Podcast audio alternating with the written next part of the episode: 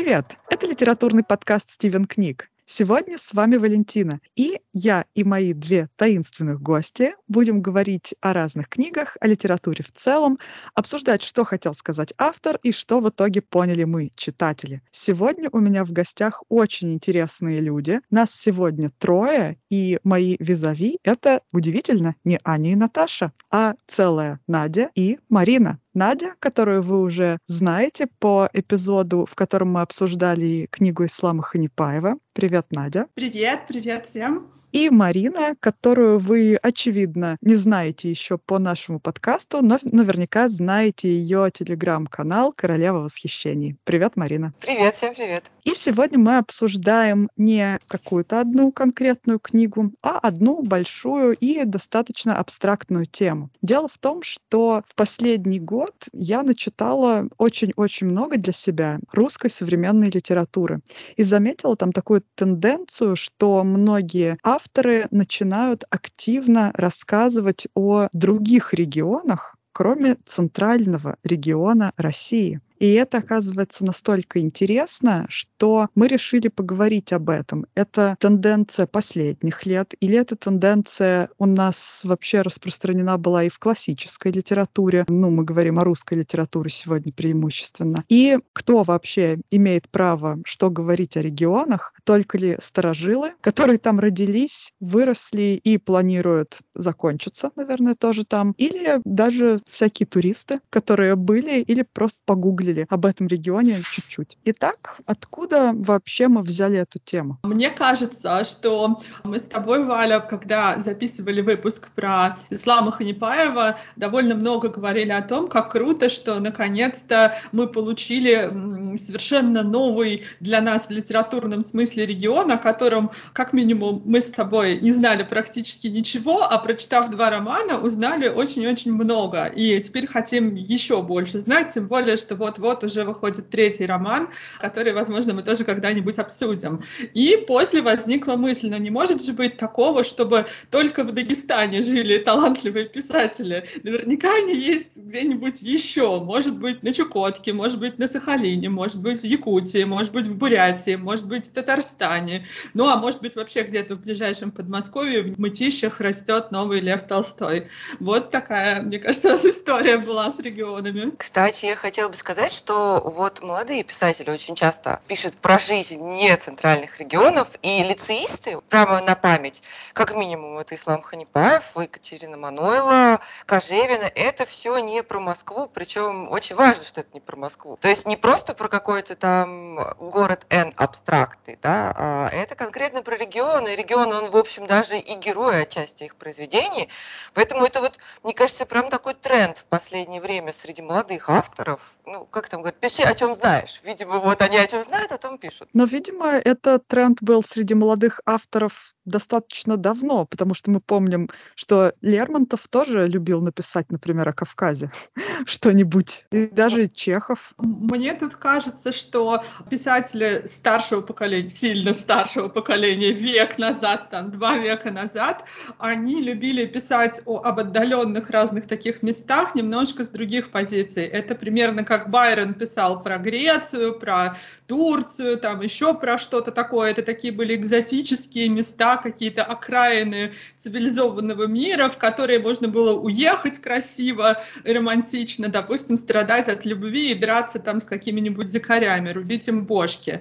А, Сейчас, мне кажется, немножко интереснее стало. То есть э, исчезло вот это вот противопоставление, что есть Москва или Петербург как столица, ну или на худой конец там еще какой-нибудь большой город, типа Екатеринбурга или Красноярска, а остальное все какая-то глушь, провинция, там вообще тьма египетская. Ну, то есть сейчас, наоборот, автор говорит, нет, там, где я живу или жил, там, в каком-нибудь маленьком городе или там в селе, там интересно, там круто, там всякие персонажи достойные того, чтобы их описать, там всякие истории происходят. И хочется этого еще больше, чем это сейчас есть. Ну, знаешь, я с тобой тут не то чтобы прям не согласна, но многие авторы как раз говорят обратное. Они говорят, там, где я живу, там не круто. Там происходят всякие истории, там такие персонажи, ребята, Вот не всегда проза такая региональная, да, написанная авторами изнутри региона, она комплементарная для этого региона. И, кстати, вот я бы сказала, что этом я тоже вижу некоторую, не то чтобы сложность, но такую этическую проблему. Я прочитала несколько отзывов на книгу вот Екатерины Мануэла «Отец смотрит на Запад» и увидела, что там описывается, собственно, приграничный поселок на границе с Казахстаном. Это Россия, но на границе с Казахстаном, то есть там основное население это казахи. И вот я увидела вообще кучу жутких комментариев по поводу того, что, боже мой, как они там живут, что это за казахи. И, в общем, у людей может сформироваться не всегда правильное представление. Я вот так тебе скажу. Понятно, что люди думающие, они по одной книге выводов делать не будут, но мы сейчас говорим о том, что а вот эти лицеисты, они же очень массово идут, да, они прям, ну, это такой маслит, ну, потому что Ислам Ханипаев – это маслит. Ну, то есть, если мы посмотрим, сколько людей читают его книги, в том числе и не читающих, и у меня вот из этих отзывов на LiveFlip возникло подозрение, что мы сталкиваемся с этической проблемой новой. Как вот автор молодец, он репрезентовал свой регион, но как-то в, в мозгах отдельно взятых слушателей, может статься, он репрезентовал не очень комплементарно. И вот люди с вообще совершенно неправильным мнением из книги вышли. А может, и с правильным, черт его знает. Если честно, когда я читала тоже книгу Екатерины Мануэла, книга мне очень понравилась. Там сюжет, он настолько забирает и уносит тебя куда-то, куда ты даже представить себе не мог, что ты там окажешься. Но вот после того, как я книгу закрыла, у меня тоже остались э, очень большие вопросы. Естественно, что у писательницы это художественный образ, да, то есть это не образ того, что она хочет показать насколько все люди просто ужасные, а у героини такое состояние. Для нее практически все враги. Она возвращается в город своего детства, как в город, где с ней случилось э, в основном ну, ничего хорошего не случилось. И поэтому даже если там были какие-то приятные люди или какие-то хорошие события, она их либо не помнит, либо сознательно не говорит потому что, естественно, это художественное произведение, это нереальный мир, и все здесь работает именно на определенный художественный эффект. Но да, впечатление создавалось очень такое неоднозначное. Действительно ли может быть такое место, где живут одни дикие и странные люди, где нет ни одного сочувствующего сердца, и только все друг друга притесняют, готовы перегрызть друг другу глотки за пять копеек и вот тому подобные какие-то вещи.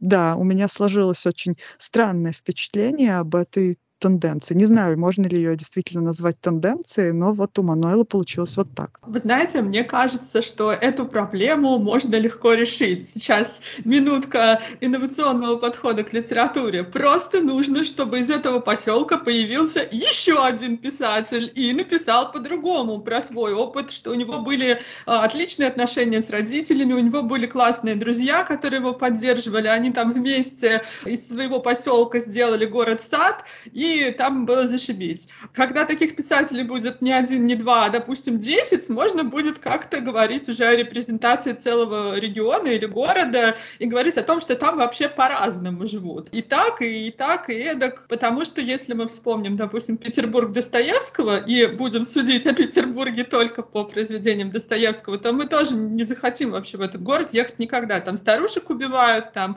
девочки несовершеннолетние на панель выходят и всякое другое происходит происходит, так и здесь. И тут я вижу, да, действительно две какие-то тенденции. Для кого-то город детства или город юности — это такое приятное ностальгическое место, куда хочется вернуться, родительский дом, там какой-нибудь сад, дача, яблоки, там, ну или в зависимости от региона, может быть, Алыча. А для других это какой-то ужас, э, срань, болото, чернуха, из которых он уехал, и слава богу, что уехал, и больше он туда не поедет ни за что, если если не припрет. И вот здесь я почему-то вспомнила романа Сенчина и его некоторые произведения, которые как раз называют чернухой. Э, например, роман Елтышева о семье, которая переехала из города в деревню, и как там, ну, можно сказать, морально разлагалась художественно. Вот про эту книгу я буквально недавно стала читать отзывы, и там были тоже целые огромные тексты, что я, я вот тоже жил в деревне, и там было не так. И дальше там 27 7 пунктов, как не так там было. Вот, вплоть до каких-то мелочей, каким образом там сортиры строили, как там э, самогон гнали, как там в сельпо в долг записывали, не совершенно не так, как в романе Сенчина. И я, в общем, э, дополнительно много узнала о жизни в деревнях, в отдельно взятых. Ну, вот тут, знаете, в чем я вижу проблему? Что про хорошую жизнь книги обычно не пишут. Вот что. То есть, э, как правило, если уж место у нас фигурирует, если не как персонаж, то как важный элемент вот самого повествования, что-то с этим местом не так. Вот, и на этом моменте я хочу сказать спасибо Исламу Ханипаеву за его прекрасную книгу типа «Я». Есть некоторые проблемки, мы их видим, но в целом, да, это вот как раз та книга, где мы понимаем, что вот есть Дагестан, и это не страшное место. Хотя как бы там затронут ряд проблем дагестанских вот прям спасибо. Вспомню вы слова добрым словом. Мне кажется, что есть еще авторы, которые справляются с этой задачей, то есть им удается и не просто пастораль какую-то изобразить такую вот розовенькую, сахарную, а отобразить там конфликты, которые существуют э, на месте, а, описать реальность достаточно сложную или каких-то неоднозначных людей, но они это делают с использованием, например, каких-то фольклорных или магических элементов. Например, есть э, повесть или это роман южно-русская Овчарова «Лора Биоиван». Это Дальний Восток, какая-то деревенька не очень далеко от Владивостока, но в нее так просто не попадешь, потому что ты как будто бы переходишь из обычного пространства в какое-то магическое. И в этой деревне происходит всякое. То есть совершенно там из тьмы генерируется электроэнергия, там можно зарубить свинью, а потом ее снова собрать, и она снова оживает. В общем, там совершенно безумные вещи происходят, и персонажи там есть абсолютно безумные. Они там, естественно, тоже и пьют, и ругаются, и все остальное, но это не выглядит как чернуха, это выглядит как такая разудалая, развеселая сказка. Читать это совершенно замечательно, можно смеяться, там зачитывать это вслух э, в кругу семьи, ну, если вы не боитесь своих детей испугать ненормативной лексикой, но она там очень к месту, и это такой задорный и веселый мат, а не нецензурная брань. Мы же все понимаем разницу. Мне очень нравится, да, дифференциация между веселым и задорным матом и нецензурной бранью. Интересно, можно ли это как-то применить практически в жизни? Вот раз уж Надя начала про какие-то мифологические, сказочные, фольклорные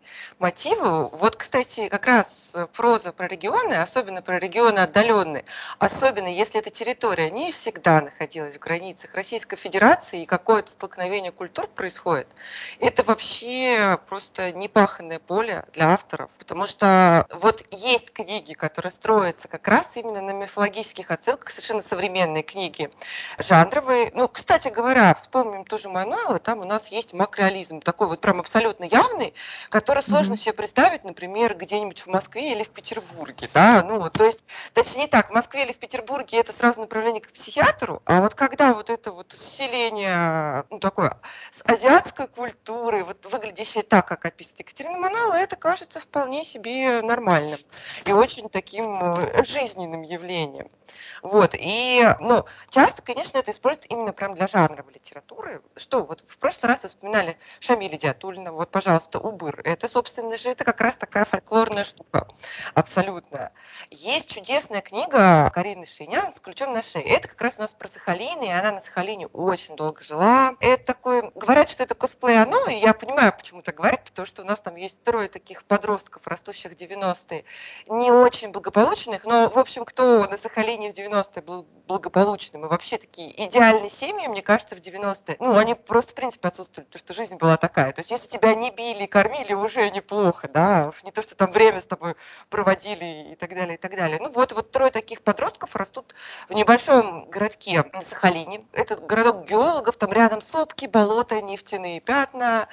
И вот они такой некий клуб неудачников, они, конечно, сталкиваются с каким-то там вот таким злом, а потом через энное количество лет добивают. Это недобитое зло. Поэтому я понимаю, почему все это сравнивается с оно, но я бы сказала вообще, что книга-то как раз за счет атмосферы сахалинской, антуража, плетения мифологических моментов и, что немаловажно, местного фольклора, такого не мифологического, а вот уже современного, да, вы знаете, вот эти, там у них есть типа свой перевал Дятлова, озеро, на котором там экспедиция геологическая была уничтожена, причем весьма зверским кровавым способом, причем это вот легенда не кем-то придуманная, а реально вот эта мама одной девочки там была в этой экспедиции, то есть нашли с утра всех людей там разодранных в клочья. Вот на этом все выстроена книга, и мне кажется, ну, то есть я не скажу, что она прям сильнее, чем у Кинга, но она точно интереснее. Однозначно интереснее, фактурнее, при том, что вот весь социальный аспект, он присутствует. То есть грамотно используя эти моменты, писатель может создать жанровое произведение точно, а еще как бы, если есть чем наполнить таким социальным, да, каким-то э, специфическим, особенно тоже для этого региона, потому что там проблемы есть общечеловеческие такие, но есть прямо вот специфические непосредственно для этого городка вот, то вообще просто прекрасно. Я предлагаю нам вспоминать, может быть, что это такое. А, вот, кстати, я еще тоже вспомнила, извините. Славникова, Бажова она обработала. Вот, Ольга Славникова обработала Бажова, казалось бы. Я, правда, не знаю, можно ли это считать прям как вот такой э, суперрегиональный проз. Ну, наверное, можно, да, что мы же говорим не про последние годы, вот она, собственно, и живет до сих пор на Урале. То есть, наверное, мне казалось, что этот тренд совсем новый, но получается, что он э, может быть новый прям на такого супермассового читателя, на инстаграмного читателя, а так-то он уже длится и длится, видимо. Знаете, я сегодня, э, когда пыталась готовиться к нашему подкасту, э, попытка была неудачной, признаю сразу. Хотела найти какие-то материалы, думаю, ну не может же быть, чтобы ну, не, ну, мало писали о какой-то региональной литературе, в конце концов, всем же нужно защищать диссертации, писать научные статьи и так далее. Но я нашла не так всего много, зато мне попалась статья, где упоминалась как раз Ольга Славникова, и там говорилось о том, как родилось понятие «уральский магический реализм. Оказывается, литературный критик Виктор Топоров в 2010 году на э, какой-то нашей литературной премии, то ли на Нацбесте, то ли на другой, вот сейчас боюсь ошибиться, но он вот как-то объединил целый ряд писателей вот под эту категорию и вывел определенные признаки уральского магического реализма, что это не просто какой-то писатель, который пишет про Урал, и там есть магия, а что там непременно должны учитываться и какие-то геополитические политические вещи, то есть он сравнивал там с Латинской Америкой и с балканским магическим реализмом, что там обязательно это должно быть. Должен быть учет э, местности именно в географическом плане, и он еще выделял срединность, что вот Урал, он между Европой и Азией, как бы между небом и землей, между там одним и другим, и вот это вот все присутствует далеко не у всех писателей. Он называл как раз Ольгу Славникову и Алексея Иванова. Это было вот, ну, то есть уже достаточно давно, и как-то уже почти не то чтобы в канон встроилось, но тем не менее это выражение стало употребительным хотя бы на страницах толстых журналов. Хотя были и противники этой точки зрения, говорили, что Топоров эту точку зрения высосал из пальца, что бы это ни означало. Но мы-то теперь точно знаем, э, как минимум, одного яркого и всеми всеми любимого писателя, который прекрасно встраивается в уральский магический реализм. Это Алексей Сальников, которого мы, собственно, всегда любим, читаем и ждем новых книг. Я хотела сказать, что Сальников это какая-то подветка, потому что я, кстати, понимаю, почему объединяют Славникову и Иванова, они в моем мозгу тоже очень объединяются. Но вот они, как бы сейчас выбрать корректное слово. Давайте я лучше про Сальникова скажу. Сальников, его макреализм, он менее навязчивый и менее региональный региональный. То есть мы, конечно, знаем, что это Урал, мы можем прочитать про Уралмаш, но теоретически, вот если так, положа руку на сердце, мы понимаем, что история того же Петрова, она могла произойти, по большому счету, во многих городах нашей страны. Mm-hmm. То есть это вроде как бы э, литература региональная, но она очень универсальная. А что касается Алексея Иванова и Славниковой, мне кажется, там все-таки Урал, он более выведен. Ну, тоже от книги к книге, то есть если мы про ненастье Ивановское говорим, ну, бандиты и бандиты, ну да, ну вот, вот э, там были афганцы, а где-то еще, ну, то есть, в общем, тоже такая классическая история, мне кажется, для всей страны в 90-е, да. Но в других его книгах, особенно которые историческими романами считаются, там прямо такой четкий Урал. И у Славникова я тоже вот прям чувствую четкий Урал. Ну, то есть она прямо выписывает для читателя этот регион, приобретает такую прям региональность. У Сальниковой это все-таки несколько иначе. Мне сейчас я, я попытаюсь красиво сформулировать. Не регион приобретает региональность. Не, ладно, не получится мне красиво сформулировать. Я думаю, вы поняли, да, меня, мысль мою. Я хотела продолжить, возможно, как раз мысль э, Марины по поводу Алексея Сальникова. Да, может показаться, что его такие фантастические элементы, какие-то допущения, они не такие глобальные региональные и глубокие, то есть а, как у Алексея Иванова, ну в плане именно вот регионального фольклора или каких-то вот природных вещей, что там э, нет духов природы, нет там чего-то такого, но при этом его можно любить за такую теплоту к бытовым деталям, в том числе бытовым деталям жизни именно в этих городах, то есть там в Нижнем Тагиле, в Екатеринбурге, то есть вот он любит каждый троллейбус, там, каждую какую-то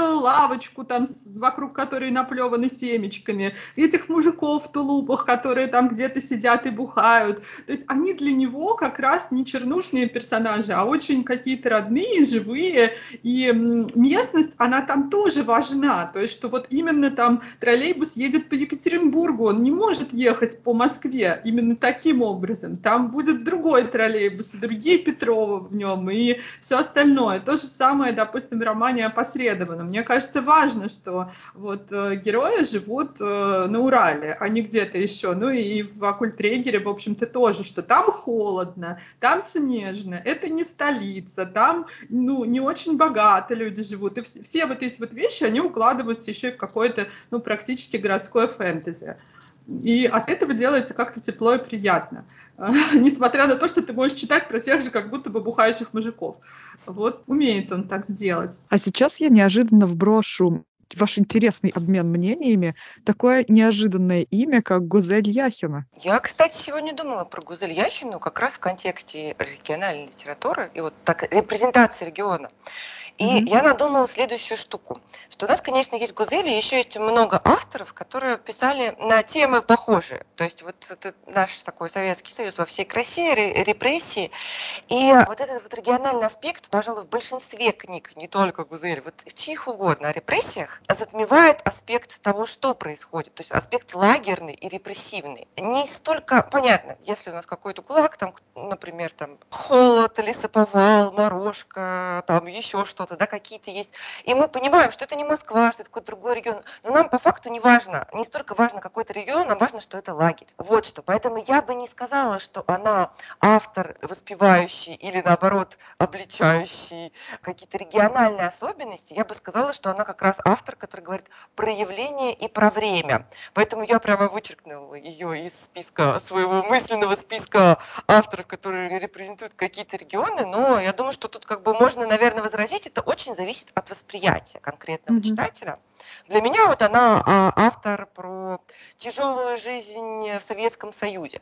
Хотя, если мы вспоминаем Зулиху, там же есть, конечно, какой-то аспект. Скажем так, начало романа, оно, конечно, очень четко нас отправляет в какую-то деревню в Татарстане. Это понятно, что это Татарстан, это мусульманский Татарстан, да, но вот потом как-то все это Робинзонадой и тяжестями вообще жизни перекрывается, на мой взгляд. Ну, я понимаю, что взгляд спорный, наверное. А, я тоже думала про Гюзель Яхину, у нас как-то сходятся мысли, и поскольку я не очень люблю ее романы, то как раз вот я бы, наверное, из э, ее трех романов оставила бы вот то самое начало Зулейхи, э, открывающие глаза, где про татарскую деревню. Я бы про эту деревню еще бы почитала, про всех этих вот э, колоритных людей, про весь этот быт, про какие-то там традиционные установки и м, прочее. Ну, может быть, она еще что-то напишет, потому что, например, ее второй роман, он вроде бы про регион и вроде бы даже про конкретный народ и конкретную культуру, про поволжских немцев.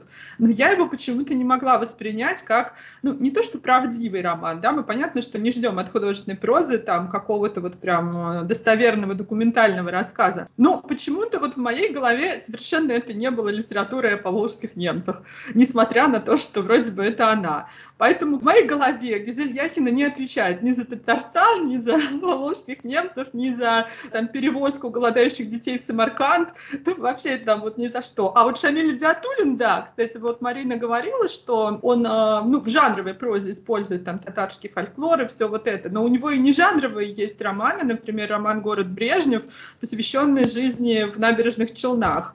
И там вроде бы тоже это советское время, это 80-е, то есть когда жили похоже, да, в каком-нибудь другом промышленном городе, может быть, жизнь была, ну, допустим, в Поволжском, была похожей там в городе Горьком. Но все равно мы понимаем, что это именно набережные Челны, именно местное какое-то общество, даже вплоть до географии, говорят, что люди там узнают какие-то конкретные места, куда кто ходил, где кто собирался, где тусили подростки, куда они там ходили забивать стрелки или что они там делали, в общем. Вот это все очень-очень-очень живое, колоритное, и понятно, что это могло быть написано только человеком, который там жил, общался с людьми, а не просто съездил в отпуск, посмотрел и написал. И очень приятно такое читать. Да, э, прекрасная книга. Я даже сейчас прям точнее, это год 83-й, потому что это год моего рождения. Я очень хорошо запомнила, что это книга про 83-й, потом наступает 84-й год. И, кстати, там, я так поняла, как раз из книги Шамиля Идиатуллина, я потом посмотрела и почитала, что там очень специфическая архитектура. То есть не столько сама архитектура, сколько как вот э, градостроительная концепция. Прямо я очень долго все это изучала и подумала, что и до сих пор я так понимаю, что все это сохранилось. Естественно, они же не перестроят целый город, потому что Советский Союз закончился. Да, вот это отличная книга, и я согласна, у меня тоже Идиатуллин в, в моей голове отвечает за Татарстан более чем, вот прямо, больше, чем Гузельяхина. Но, знаешь, я все-таки думаю про Яхину, мне кажется, здесь может наше личное отношение к ней играть роль. Возможно, если бы у нас здесь как, ну, присутствовал какой-то суперфанат, Гузель Яхиной, он бы по-другому видел эти книги. Может, мы к ней предвзяты, и поэтому мы считаем, что нет, это не литература про поволжских немцев. Да, отличный на самом деле взгляд, потому что у меня Яхина тоже, с одной стороны, как бы и представляет регионы, но с другой стороны, не очень сильно. Хотя начало романа про Зулейху мне тоже очень сильно нравится, а роман «Дети мои» мне просто нравится без всяких оговорок. Он мне очень пришелся по душе, и когда я его читала, действительно, я и его разгадывала как литературный пазл. Для меня он складывался в нужной совершенно конфигурации, но он апеллирует, по-моему, больше к общекультурному опыту, нежели чем к локальным каким-то культурным вещам, а скорее даже к международной культуре, к всемирной, чем к региону. А какие для вас самые необычные или даже, я скажу, самые плохо подсвеченные на карте нашей страны регионы, но из которых все-таки до нас донеслась какая-то художественная весточка. Я вспомнила еще одного очень интересного писателя, который родился э, в Татарстане и живет, по-моему, в Казани, но пишет не про Татарстан, а, а про э, тот регион, который его больше интересует, про Мариэл, про вот поволжские народы финно-угорского какого-то происхождения это сфера и его научных интересов, и художественную прозу он посвящает вот этому всему. У него есть несколько книг, мне кажется, даже под десяток. В основном это сборники рассказов, которые очень трудно жанрово описать. Например, «Овсянки» сборник известный достаточно, «Небесные жены луговых Мари» и еще несколько книг есть. Причем эти его произведения экранизированы. Он сам писал сценарии, и есть э, фильм «Овсянки» 2010 года Алексея Федорченко и и «Небесные жены луговых Мари». Там все построено на фольклоре марийском, причем часть из этих фольклорных традиций придумана.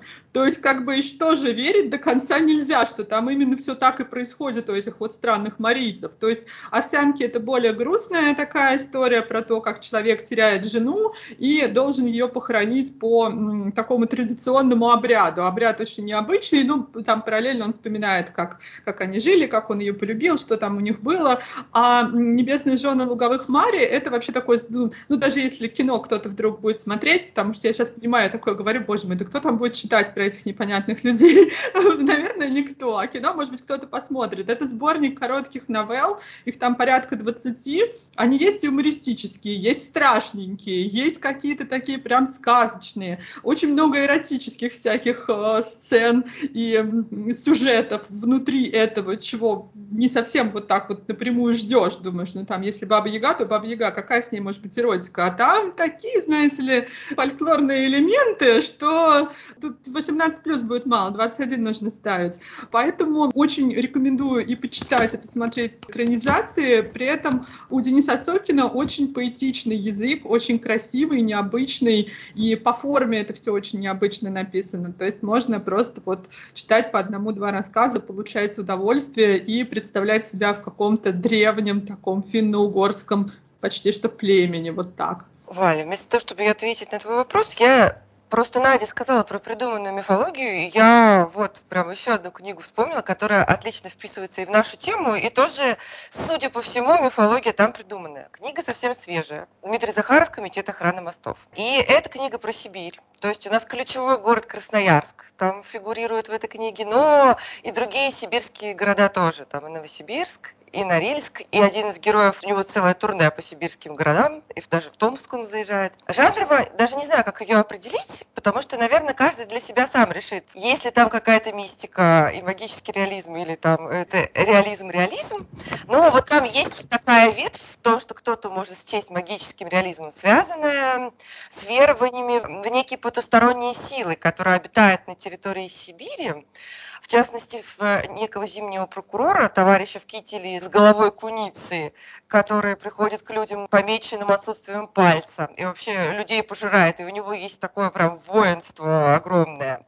И я очень долго пыталась понять, то есть я гуглила э, как раз мифологию народов Сибири, пытаясь найти, откуда это взял Дмитрий Захаров. Я не нашла, что, в общем-то, не значит, что это прям совсем все придумано. Может быть, есть какая-то база, да, но я просто плохой поисковик но все же вообще никаких соприкосновений с какими-то существующими мифологическими персонажами или сказочными нету. Вот, зато там есть очень реальные сибирские города с перечислением всех культовых мест, символических, в первую очередь Красноярск, начиная от мест культурных, таких тусовочных, заканчивая какими-то природными местами. Ну и есть фактура, это как раз, наверное, та, та книга тоже не очень комплементарна, говорящая не столько о регионе, сколько о жизни в этом регионе, потому что вот эти вот сибирские города, они в последнее время все больше известны неприятными судебными делами громкими. И, собственно, этот вопрос в книге тоже освещается, точнее, так скажем, ну, это один из ключевых вопросов. Но она очень прям сибирская, то есть тебе все время холодно, и ты все время такой синеющий, и это тоже интересно, как добивается этого автор, вот чисто художественно, какие он использует приемы для того, чтобы ты все время находился в холоде, и тебе вот мерещилось синее. Интересная книга, вот просто про выдуманную мифологию она мне пришла прям в голову. Потому что, может, кто-то почитает ее и поймет, что мифология не выдуманная, и я сейчас опозорилась очень сильно. Но я оговорилась. Но вопрос еще в том, что действительно региональный колорит — это же не только как бы мифология и какой-то природный момент, это еще и современные да, события, которые там происходят. И если мы видим, что сибирский колорит сейчас связан в наше время и вот с подобными событиями, да, как неприятные судебные процессы, то это тоже часть региональной окраски. Я вспомнила еще одного писателя, который изобразил крайне причудливый мир и с мифологическими мотивами, и с политическими, и с какими угодно. Это Алексей Винокуров, у которого есть прекрасная книга «Люди черного дракона». Почему люди черного дракона? Это люди, которые живут на берегу Амура. Черным драконом Амур называют китайцы, которые по той стороне реки, а по ну, нашей российской стороне живут самые разные люди. Там это отчасти исторический роман, потому что все происходит вокруг 17 года, то есть немного до революции, немного после революции. И в этой деревне живут русские, живут китайцы, появляются даже японцы, а еще там внезапно живут евреи. И он объясняет, почему так случилось. И деревня это не менее безумная, чем южно-русская Овчарова. То есть там происходит просто все, что угодно. Там есть какие-то даосы, которые совершают чудеса. Там есть какие-то лекари, которые какими-то тайными заклятиями могут победить смерть. Там есть русалки, которые на какие-то китайские мотивы, там, ну, практически, да, Павел Джан и прочие речные твари. То есть вот, вот это вот все. Там кто-то голема, значит, создает, то есть, соответственно, на основе каббалистических разных знаний. И все это очень запутано, там много-много персонажей, связанных совершенно разными между собой отношениями, там и, и вражда, и дружба, и ненависть, и любовь, и все что угодно, но при этом это не сказка, а именно магический реализм в том плане, что там и реализма много. То есть ты понимаешь, что через вот этот гротеск э, и обращение к э, каким-то сверхъестественным вещам, то есть автор описывает какие-то в том числе реальные исторические процессы.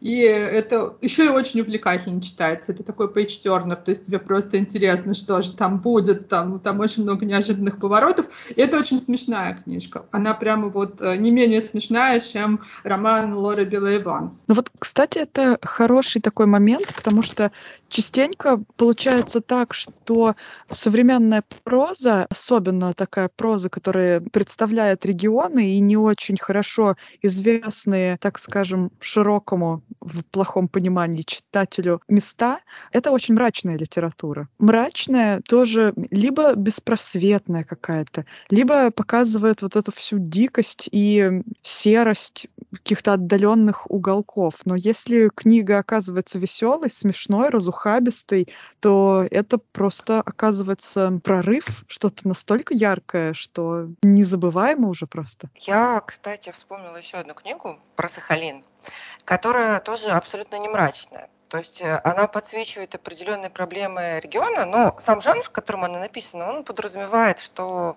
она будет достаточно легкой, потому что писала ее как раз девушка, которая в этом регионе не живет. Она там бывала в исследовательских экспедициях, Катерина Кожевина, книга называется «Лучшие люди города». Вот. И, э, собственно, она и жанр такой выбирает. Москвичка по работе приезжает работать э, на Сахалин, потому что там некая стройка, олигарх затевает стройку, а ей вот, она HR, ей нужно нанять работников на эту стройку. Вот, совсем маленький какой-то городок на Сахалине. Ну и, собственно, этот, вот, этот жанр э, очень замерзший из Майами. Фильм вот что-то в этом роде. Чуть более серьезный, потому что ну, замерзший из Майами, это, наверное, это прям совсем комедия-комедия, а тут все же есть такие драматические элементы, но вообще вот там тоже и шаманы, и мужчины, которые в день зарплаты после зарплаты на работу не выходят, и йогурт, который стоит как крыло от Боинга, потому что ну, на Сахалине вот так вот. И, значит, девушка в белом пальто в, и в прямом, и в переносном смысле, которая приезжает и, в общем, обалдевает от климата и все прелести жизни. И вот, кстати, интересный вопрос, да? Екатерина Кожевина выбрала вот этот жанр, как бы именно Сахалин, глазами приезжего человека. А что, если бы она писала как будто изнутри вообще.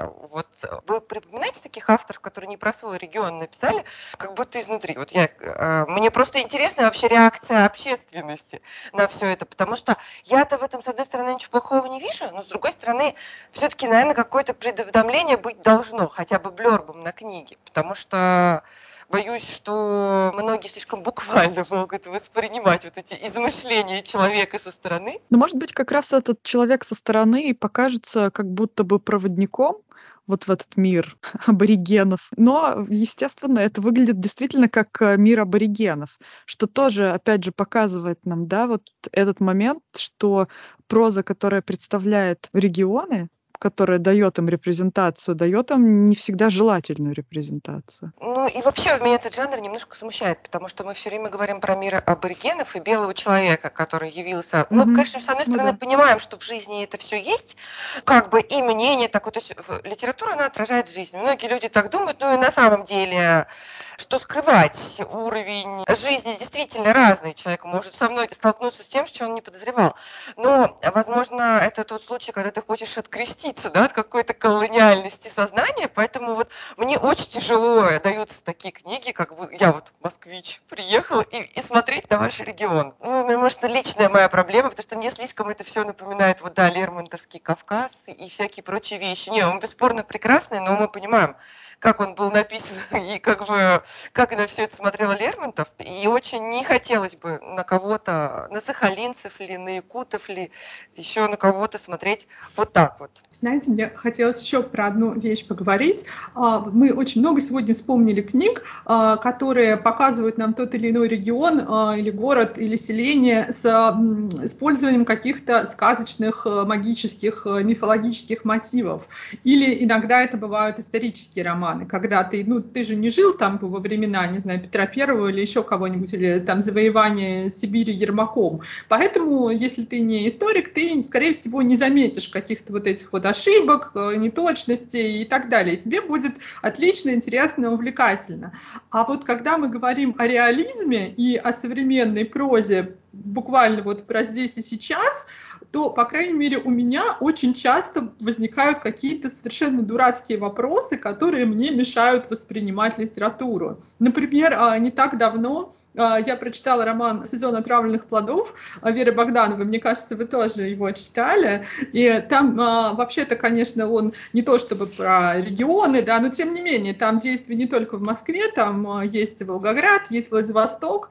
И как раз вот на том месте, где героиня уезжает во Владивосток, работает там секретаршей в не самой большой фирме, но при этом ей хватает денег снимать квартиру на берегу океана, и она может просто ни с фига по щелчку полететь в Москву на свадьбу там, ну, не пойми кого, то есть не самого близкого ей человека. Я такая думаю, о, а сколько получает секретарши во Владивостоке? Как такое могло быть? Э, что это примерно, э, происходит? знаешь, что это такое? Это эффект сериала «Друзья» когда они работают на странных работах, но живут в огромных квартирах. Да-да, вот что-то такое. И я понимаю, что, ну, как бы суть романа вообще не в этом. И можно найти этому объяснение, почему эта героиня готова была, может быть, там, не знаю, занять денег и поехать, потому что ей это было важно. Но я на таких вещах спотыкаюсь. И иногда я думаю, может быть, мне вообще не читать современную российскую прозу, чтобы без магического реализма, потому что как бы мне автор не ну, объяснит значит, это. Ну, значит, эти вещи ты должна похоже списывать как раз на элемент магического реализма. Наверное, это выход.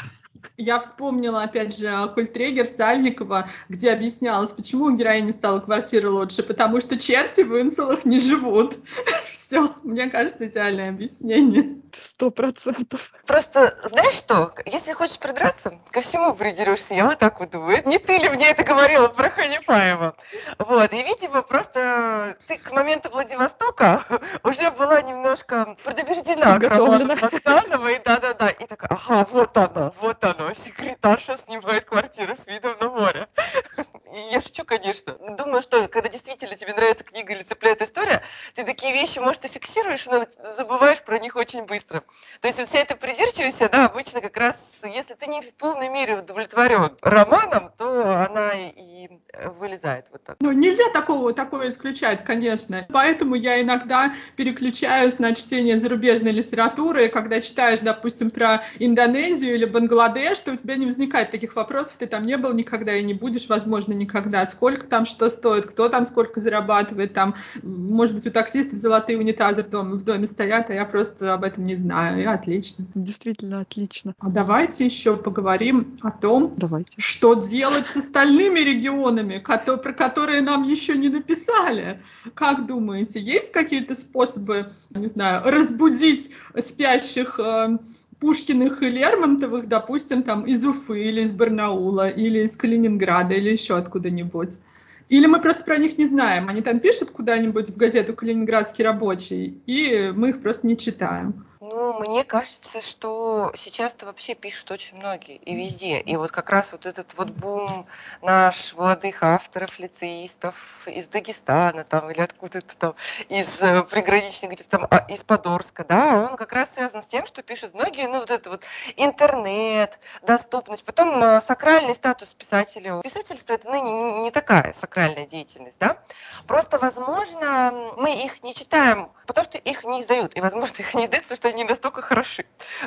Ну, то есть просто издать книгу писателя, потому что он, предположим, из ТВ, ну, это как бы несколько странно, да, то есть это все же должна быть какая-то неплохая книга. Кстати, я недавно читала же и э, рассказ, по-моему, и автор, по-моему, как раз из ТВ. А, ну нет, это как раз той секретной книжки сборники. Русская проза будет рассказ автора из ТВ про ТВ.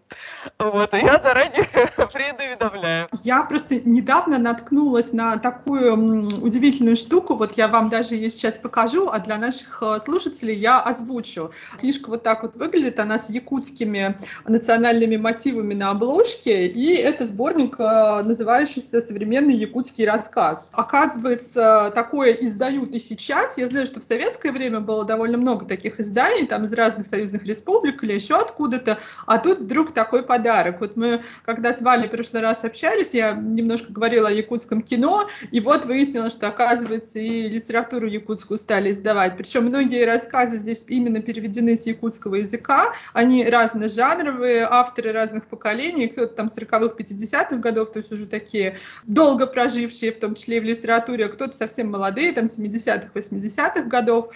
И вот я сейчас в процессе чтения, это очень любопытно. Там, а, ну, есть прямо авторы, к которым хочется еще присмотреться. И, к сожалению, я больше не видела таких сборников э, из других регионов, возможно, над ними работают. То есть это издательство Литинститута имени Горького совместно с каким-то там культурным центром, вот что-то такое. Поэтому я все-таки жду такого. Ты на самом деле предвосхитила мой вопрос. Я как раз и хотела задать вопрос про Якутию после того, как мы говорили о якутском кино. И ты тут вот еще вбрасываешь якутскую литературу. Здорово. Знаете что, есть же еще целый проект, был проект «Современная литература народов России». Это вот такие вот огроменные книги, больше, чем А4 толстенные. Там есть драматургия, есть проза, есть поэзия, то есть, по-моему, пять или там есть и публицистика какая-то, пять или шесть книг.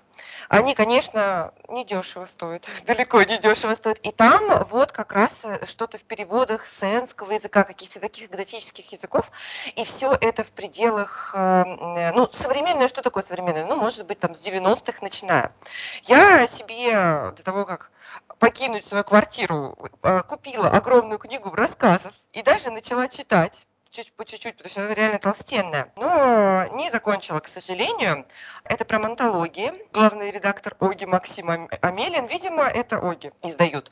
Но это такие здоровые книжки, оформлены в этнооформлении, и я вообще всем рекомендую, кто интересуется, потому что, э, судя по отзывам, про драматургию просто какая-то величайшая книга. Здорово, на самом деле, что такое делается все-таки, и что современная литература разных народов России все-таки как-то собирается и представляется. Потому что когда мы решили поговорить о литературе, которая показывает разные регионы, я сразу вспомнила про советскую какую-то литературу, да, именно советских времен, и как разные народы были хорошо представлены, в общем-то, на русском языке для популярного читателя. И мой просто фаворит литературы не центрального региона, это всегда был Чингис Айтматов. Я в школе просто зачитывалась. Это был вообще один из моих самых любимых писателей, над которым я рыдала просто постоянно, без перерыва, потому что есть над чем. И, пожалуй, нужно их всех собирать, нужно показывать их, людям, и без этого просто ну, невозможен литературный процесс, мне кажется. Так и будем топтаться где-то в районе Садового кольца. И мне кажется, кстати, сейчас еще, может, это звучит грубо, читатель дозрел. Мне кажется, что, возможно, в какой-то момент не было запроса общественного в наши, особенно вот эти как-то гламурные нулевые. Может быть, это не очень было бы интересно основной массе населения читать про какие-то другие регионы, какое-то захолустье, как-то у нас провинция, периферия, и вообще ни то, ни другое не люблю как характеристику, да, а сейчас как раз очень большой интерес, губительные западные ценности проникли к нам в страну, и поэтому люди стали интересоваться окраинами своей родины. Идет процесс деколонизации, и люди хотят знакомиться с культурой других регионов, в том числе и отдаленных, и относиться к ней с уважением. И мне кажется, просто в какой-то среде вот этот патриотизм здорового человека, он пробудился, и мы с радостью готовы читать, вникать и пытаться понять людей, которые живут в другой культурной среде в том числе. Да, просто не выкинешь из песни слов. Может быть, как раз эта литература, которая представляет регионы, может зарождаться в ответ на какой-то читательский запрос. Даже скорее не зарождаться, а именно распространяться в ответ на читательский запрос. Ведь все же нужно помнить, что издательство — это тоже бизнес. Ну вот Ислам Ханипаев-то, да, он просто, вот его книги одна за одной просто выходят. Я так думаю, что Альпина не сразу все три купила. Посмотрели, я думаю, и, и я бы сразу все три не купила. Давайте так, это же бизнес, ничего личного. А после шумного успеха, типа, я, они вон прям как это, раз, раз, раз. А нет, там была другая история. Я просто слушала э, видео редактора Альпины Татьяны Соловьевой, знакомой, и она рассказывала о том, что им как раз интереснее работать с авторами, у которых уже есть несколько текстов. И когда они начали работать с исламом, у него один роман был написан полностью, типа я, а «Холодные глаза» тоже были написаны, но он его редактировал. И он в каком-то вот в таком неотредактированном виде этот текст показал, и ему сказали, да, окей. И третий роман он чуть ли не уже писал или уже задумал, то есть как бы они действительно его, ну, как сказать, купили пакетное какое-то предложение, я не знаю, конечно, как точно выглядит этот контракт, но они вот в него поверили, и не зря. Ну, то что бы они с ним делали, если бы после типа я был такой, читательские отзывы были такие, ну зачем мне это Дагестан, кому это вообще надо? Вот, мне, кстати, интересно, что они делали со всеми этими пакетами заранее купленными. Нет, к счастью, такого не произошло, но вообще-то исключать такое в принципе нельзя. Мне кажется, вообще ничего нельзя исключать в, в нынешней России, поэтому мог бы случиться и казус тоже. Вот мне просто интересно, как в такой ситуации поступать. Но с другой стороны, как, ну не сдаешь и все. Или как-то по-другому распиариваешь. А, да. Хочется сказать, что вот кроме совсем каких-то вот для нас, тех, кто живет в центральной России, необычных регионов, как Дагестан или, допустим, Якутия, я бы вообще-то почитала еще про ту самую глушь Саратов. Вот мне как будто бы вот этого еще не хватает. Но я сейчас тоже, конечно, говорю, может быть, покажется, что пренебрежительно, на самом деле нет. Мне кажется тоже, что не только у меня, а может быть еще у многих других есть запрос не на истории там провинциала, который приехал в Москву или в Питер, и как у него там все получилось, либо наоборот, он сначала там у него получилось, а потом он упал с высоты там своих достижений. Вот эти истории мы читали в 90-е, в начале 2000-х, и соотносили, возможно, многие себя с этими ребятами и девчатами, которые откуда-то понаехали, и тут, значит, что-то начали делать в столице или в каком-то крупном городе. А сейчас я бы вот почитала про жизнь, там, не знаю, в Воронеже, там, в в Самаре, где-то еще, про так называемых маленьких людей. И об этом тоже, ну, как будто бы нужен особенный талант, чтобы об этом писать, чтобы это не было скучно и не было как-то уничижительно, вместе с тем, ну, что-то тоже кому-то открывало, да, и человек мог бы себя соотносить, читатель, с э, героями и с их э, образом жизни. Ты имеешь в виду Саратов как Саратов? То есть тебе интересен он как регион? Или ты э, именно эта тема? Потому что, кстати, я сейчас задумалась, да, когда есть Якутия, там, да, есть Дагестан, есть, э, то есть есть наш Кавказ, есть э, наш юг. А вот да, центральная Россия, она же такая вся центральная Россия, она вот достаточно безлика. Мне кажется, ты права, потому что я бы тоже почитала такую литературу, чтобы понять, например, вот чем жизнь как раз в Саратове отличается от Воронежа. Я примерно не понимаю, потому что она действительно ничем не отличается, но города-то ну, уж наверняка разные, да, там.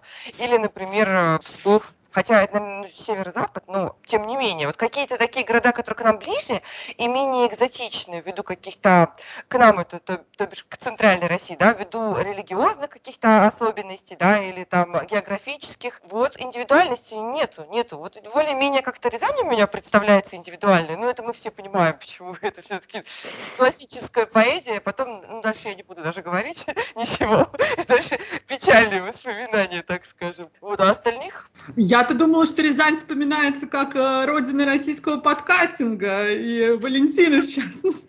Нет, ну... а, а ты, наверное, про Есенина и все такое. Да, про Есенина и, и фанатов Есенина, к сожалению. Есть, не, не, тут без, без вопросов. Родина российского подкастинга, да, бесспорно.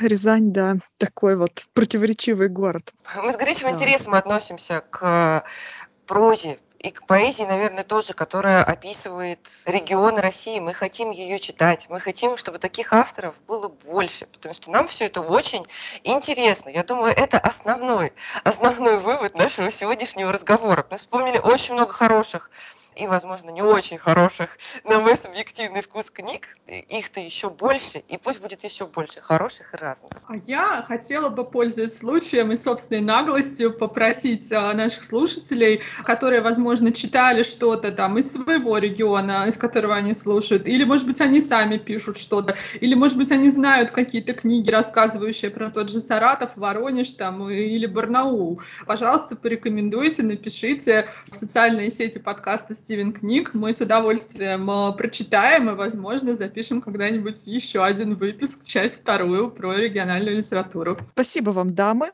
Это было прекрасное и очень воодушевляющее обсуждение. Я уверена, что если нас послушал какой-нибудь местный Толстой или, не побоюсь этого слова, Толстая, то мы скоро услышим и, возможно, обсудим новых интересных книг. Всем большое спасибо и пока. Пока.